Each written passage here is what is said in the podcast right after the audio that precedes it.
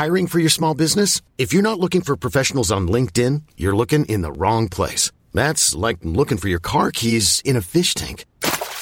LinkedIn helps you hire professionals you can't find anywhere else, even those who aren't actively searching for a new job but might be open to the perfect role. In a given month, over 70% of LinkedIn users don't even visit other leading job sites. So start looking in the right place. With LinkedIn, you can hire professionals like a professional. Post your free job on linkedin.com slash achieve today.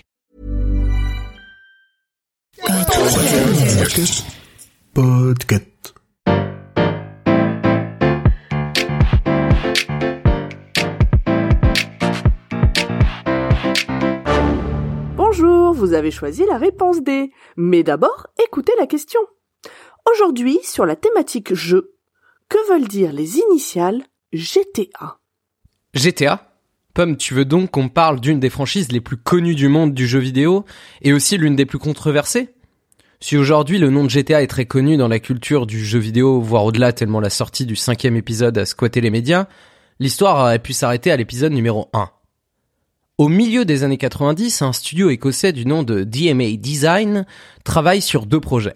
Le premier est très important pour le studio car c'est une collaboration avec Nintendo.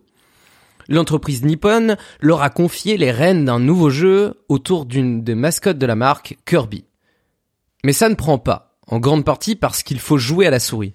Et oui, il y a eu une souris sur Super Nintendo, qui était vendue avec Mario Paint. Sauf que ce jeu est un gros four. Et tous les jeux liés à la souris Nintendo sont donc annulés. Coup dur pour le studio. À côté, les Écossais de DMA Design bossent sur la démographique d'une sorte de Pac-Man en milieu urbain.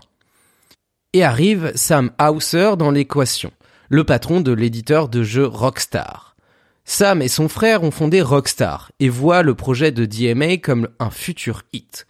Mais eux voient bien plus grand pour le jeu. Sam veut multiplier par 20 l'équipe des développeurs. Il veut aussi que le joueur puisse faire ce qu'il veut dans ces villes fictives de Liberty City, Vice City et San Andreas, qui seront respectivement des copies de New York, Miami et San Francisco.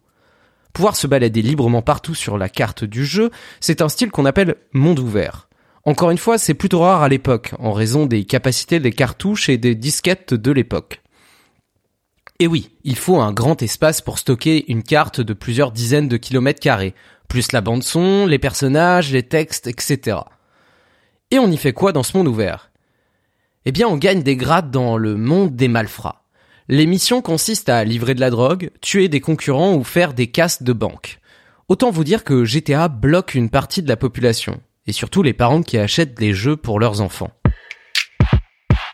En France, l'association Famille de France partira en croisade contre le titre de Rockstar, faisant du jeu un objet de désir dans beaucoup de collèges et lycées.